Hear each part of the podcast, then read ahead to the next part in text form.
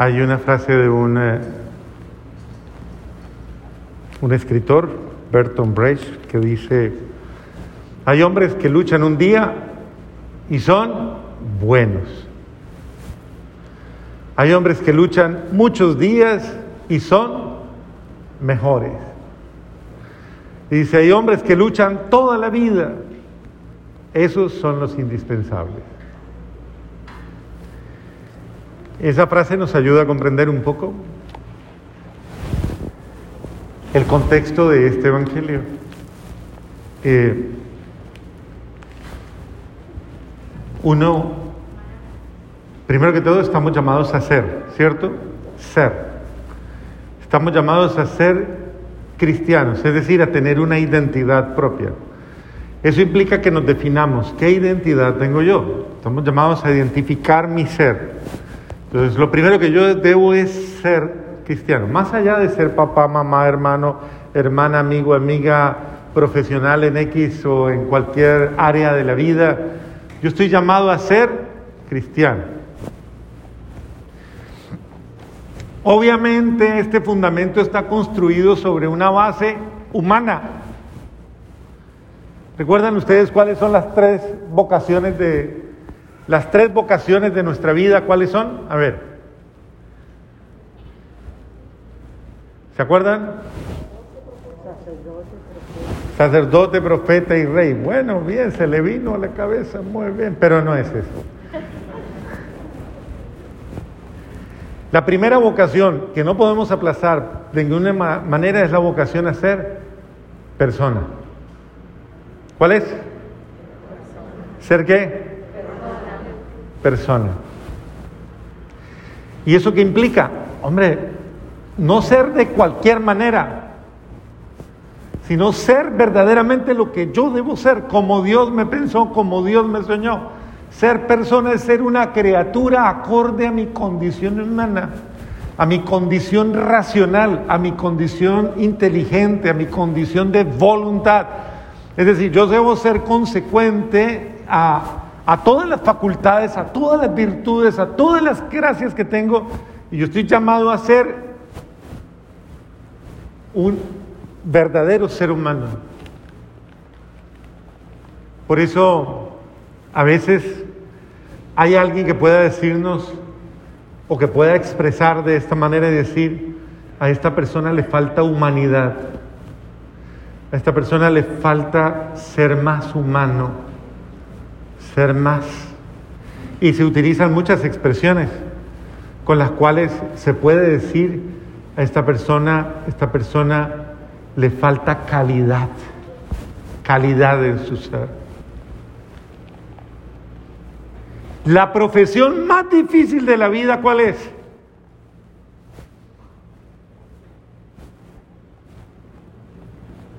¿Cuál será?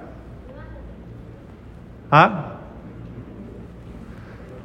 ¿De qué estoy hablando?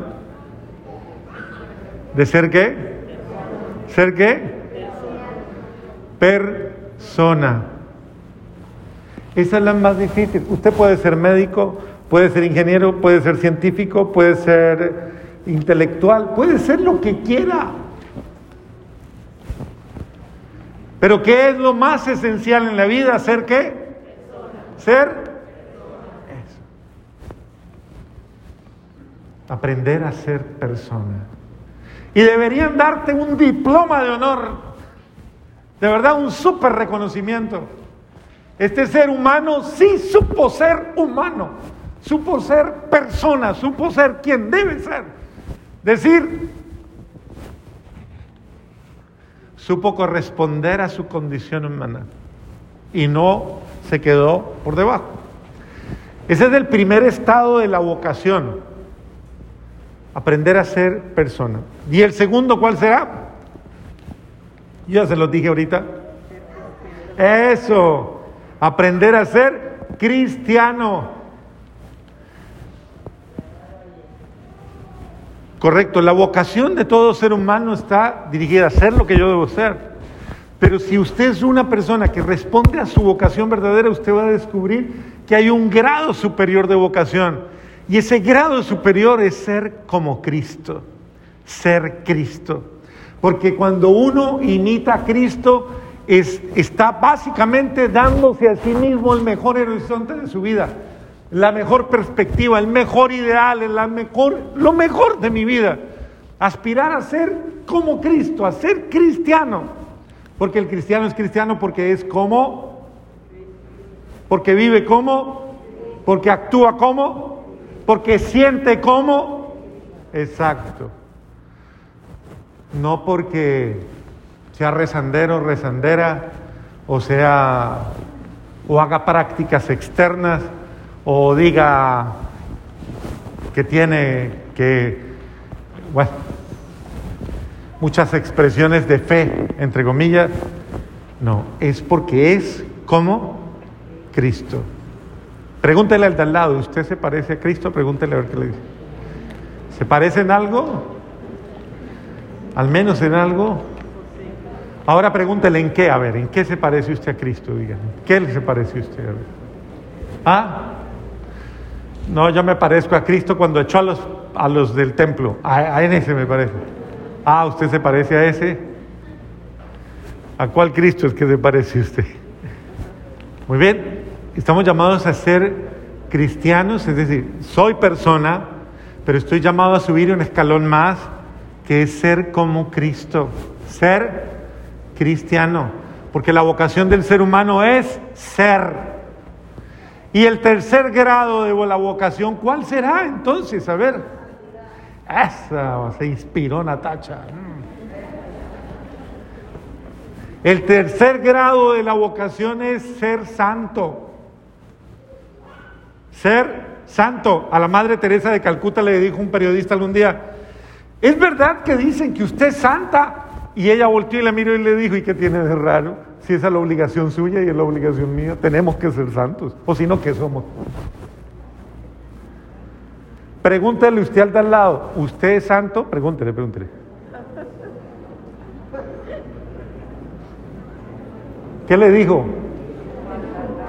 ¿Que no? Entonces pregúntele, ¿qué es? ¿Qué cosa es usted? Pregúntele, ¿qué, es usted? Si no es santo, ¿qué es? Pregúntele. ¿Un diablo? Pregúntele. ¿No? Ah, bendito sea Dios. No. Muy bien. El sentido de nuestra identidad cristiana. Yo estoy llamado a ser santo. ¿Quién es un santo? ¿Quiénes son los santos? A ver, dígame, ¿quién es una persona santa? ¿Quién? ¿Quién? Quien cumple, no, eso me gustó, quien cumple los... ¿Está bien? Sí, vamos, muy bien. ¿Quién los... ¿Quién qué? Sigue la voluntad de Dios. Muy bien. ¿Qué más? A ver. Sí, claro, es persona. Primero que todo tiene que ser persona. Tiene que ser cristiano. Y luego ser santo, porque muchos quieren ser santo sin ser primero persona y sin ser cristiano. Por eso en mi país dicen cuando la cosa va así, dice, uy, peló el cobre. ¿Usted cómo lo dice en su país? Se le vio el, peló el cobre, ¿qué quiere decir? Que parecía oro, pero era cobre. O sea, parecía santo, pero en mentira, no era ni humano. ¿Me entiende? Hay mucha gente que pretende ser santo sin haber educado su humanidad, sin haber moldeado su humanidad en la persona de Cristo. Entonces el santo, ¿quién es? El cristiano auténtico. El cristiano auténtico. Muy bien. El cristiano, lo dice el Evangelio de hoy, el santo es el que está unido a Cristo, unido a Cristo, de una manera especial. El que está unido a Él con todo su ser, unido en el alma, unido en la mente, unido en el corazón, unido en el espíritu. Que puede decir con alegría, Él y yo somos uno. Yo amo lo que Cristo ama. ¿Usted ama lo que Cristo ama? ¿Sí? ¿Usted ama a quien le trata mal? Sí. ¿Usted ama a quien le crucifica? ¿A usted ya la crucificaron?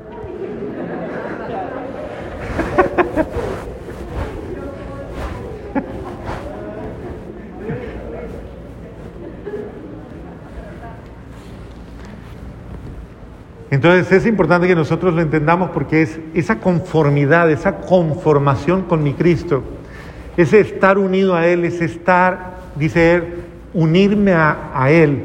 ¿Y cómo me uno? ¿Cuál es ¿Cómo hago yo para unirme a Dios? ¿En- ¿De qué manera me uno a Dios? A ver. ¿Cómo? En la oración. Muy bien, perfecto. ¿Cómo más? En la Eucaristía, en los sacramentos, me uno plenamente a Dios. ¿Y de qué otra manera me uno a Dios? En la palabra, claro que sí, porque la palabra se hace carne y se hace vida en mí. ¿Y de qué otra manera me hago? Me uno a Cristo. ¿De qué otra manera? Entregando la vida. Entregando la vida. Muy bien. Ayudando, sirviendo. Eso quiere decir amando. ¿Qué dice la segunda lectura? Dice así el apóstol. No amemos solamente de palabra.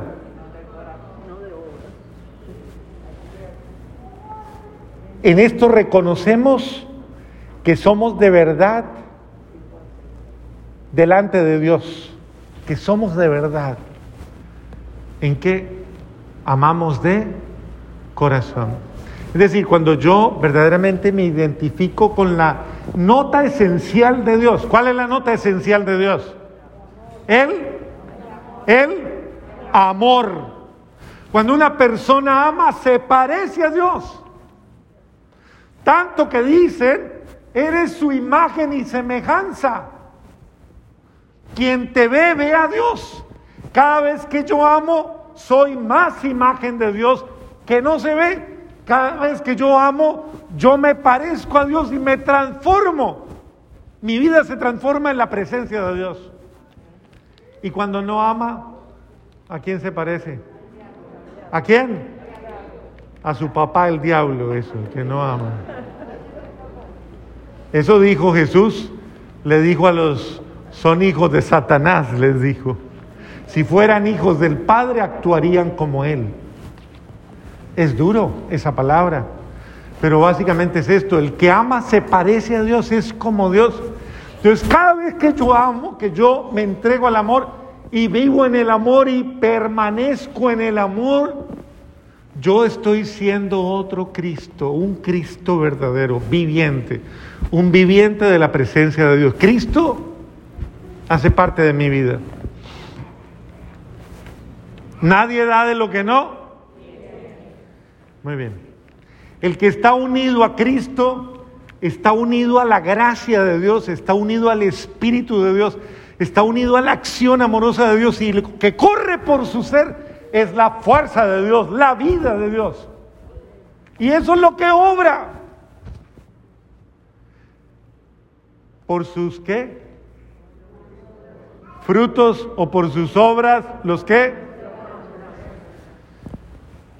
Muy bien. Por las obras que nosotros tenemos, por el actuar suyo esta semana, por la forma en que usted esta semana se ha portado, por sus reacciones, sus contestaciones, sus actitudes, sus gestos, gestos, podríamos concluir hoy que usted es hijo de quién? ¿Seguro? O sea, ¿sí se portó bien esta semana? ¿Sí se portó bien? ¿No tiene que confesarse de nada? ¿No? ¿No tiene que pedir perdón de nada? ¿No tiene nada que corregir? ¿Nada? ¿Absolutamente nada? Ajá. Bueno, el cristiano se identifica con el amor, acepta el amor como la forma de su vida y no encuentra una forma diferente de vivir sino amar. El que ama verdaderamente no sabe otra manera de ser, solo el amor. Por eso ni es violento, ni es impaciente, ni es injusto, ni es egoísta, ni es agresivo, ni es violento, ni es indelicado. Es como es, porque el amor le mueve y le inspira. Y no se siente raro haciendo el bien o haciendo lo bueno. No, no le parece raro. Es que le nace del alma, le sale y se le nota. El que no se identifica o no está reconciliado con el amor, más aún tiene problemas de amor, tiene conflicto de amor, un cortocircuito de amor ahí en su ser. No, no puede amarle, cuesta amarle. Ese, ese, ese, tristemente, es el que vive en ese drama y constantemente cae en conflictos, constantemente tiene roces constantemente choca con los otros, constantemente incomoda, constantemente molesta, constantemente critica, juzga, rechaza, desprecia y todo básicamente ¿por qué? Porque en su ser no ha podido conectarse con el amor verdadero tiene un problema de amor. Usted, pregúntele al del lado, ¿usted tiene problemas de amor? Pregúntele, pregúntele. ¿Sí tiene problemitas? ¿Sí o no? Piénselo. Piénselo, ¿de dónde vienen esos problemas de amor? Carencias de amor. Problemas, si usted en algún momento dice, es que no puedo querer a esa, no la puedo, es que me entra en reversa, es que no le acepto, es que... Ajá. ¿Qué será? ¿Que es que la otra es una infeliz desgraciada que no la, te la pasa a nadie? ¿O será que es que usted tiene un problemita? Bueno, y el Señor lo ha dicho. Si nosotros lo amamos, permaneceremos en el amor. Y si permanecemos en el amor, Él permanece en nosotros. Viva en el amor, permanezca en el amor, es mucho más fácil. Mejor solucionelo, mejor resuélvalo, pida perdón, eh, eh, corrija, corrija el acto, eh, enmiende, baje la cabeza, sea humilde, rectifique, cambie, sane. Y no hay problema, porque el perdón es sanación inmediata y todo pasa. Uno con el humilde es muy fácil, porque el humilde sabe reconocer y sabe bajar la cabeza y, el amor es suficiente para aliviar el dolor. Pero requiere humildad. Entonces, Dios nos invita a, preferir el amor a preferir vivir mal y estar mal conmigo mismo. ¿Y cómo? Cuando, es que cuando yo permanezco en el amor, permanezco en. Y Dios permanece en. En el momento en que usted pierde el amor por algo o por alguien, usted está en un terreno peligroso. Y por eso dice él, sin mí qué. ¿Cómo es que dice? Sin mí qué. Nada qué. Dígale al de al lado, ¿sin mí qué? Como lo dice Jesús, sin mí qué? Nada puedes hacer. Nada. Dígale, voltee y le diga, dígale, voltee y dígale, usted no puede nada. Dígale, no puede nada. Ni quererme, ni aguantarme, ni aceptarme, nada, absolutamente nada. No puede, es que no puede. Sin mí, nada puedes hacer. Pero conmigo, todo lo puedo, todo lo puedo, absolutamente todo. ¿Y por qué no he podido? Porque no lo ha ni ensayado, no ha hecho ni el esfuerzo siquiera, no ha arrancado.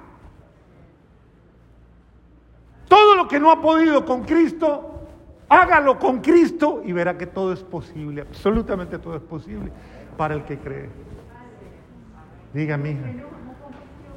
Señora.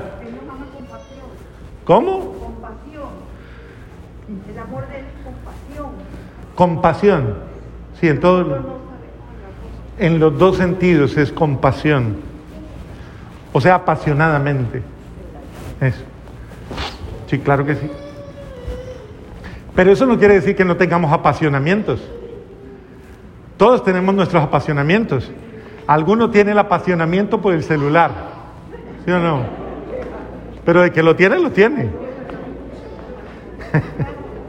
Otro tiene el apasionamiento por un gatico y entonces vive con el gato encima cargado, duerme con él, eso. Otro tiene apasionamiento por el carro, lo acaricia más y la mujer dice, ¿quién fuera carro, Dios mío?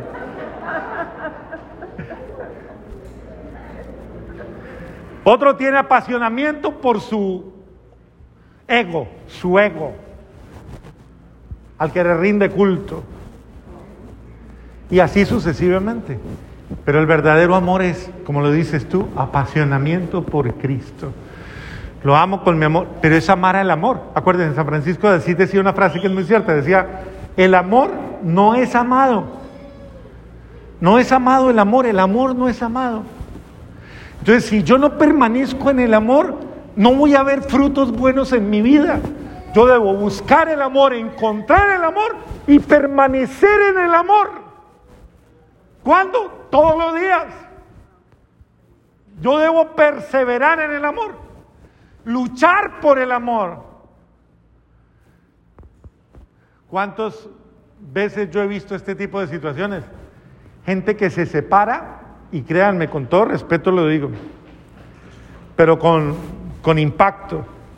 Mucha gente que se ha separado sin luchar por su hogar, sin luchar por su relación, sin luchar contra sí mismos, contra su ego, su orgullo, su y, y muchas de estas cosas.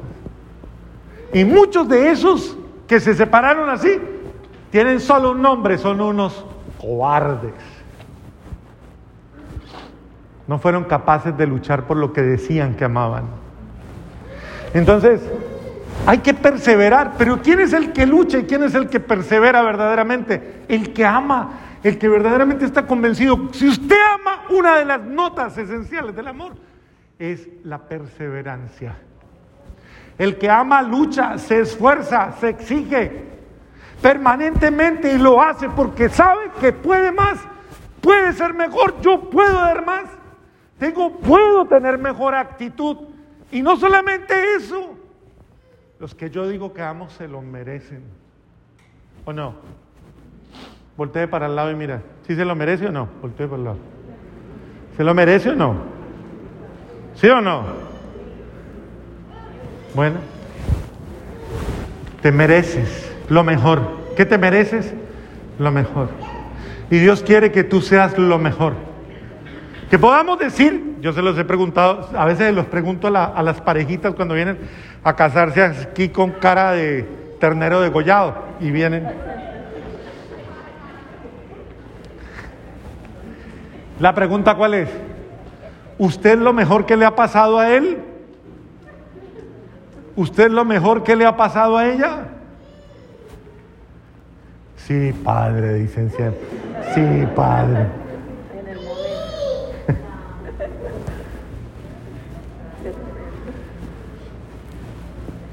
Todos de verdad no debemos defraudar las esperanzas de nadie. Y la única forma de no defraudarnos es, es nunca perder a Cristo, nunca perder nuestra unión con Él, nunca, porque cuando estamos con Él y Él en nosotros, todo es posible para el que está con Él. Él ha venido precisamente para eso y dice, por eso dice, no, no se aparten de mí, permanezcan en mí, que yo soy la garantía de ustedes. Y el que permanece en mí nunca quedará defraudado. Amén renovemos nuestra fe.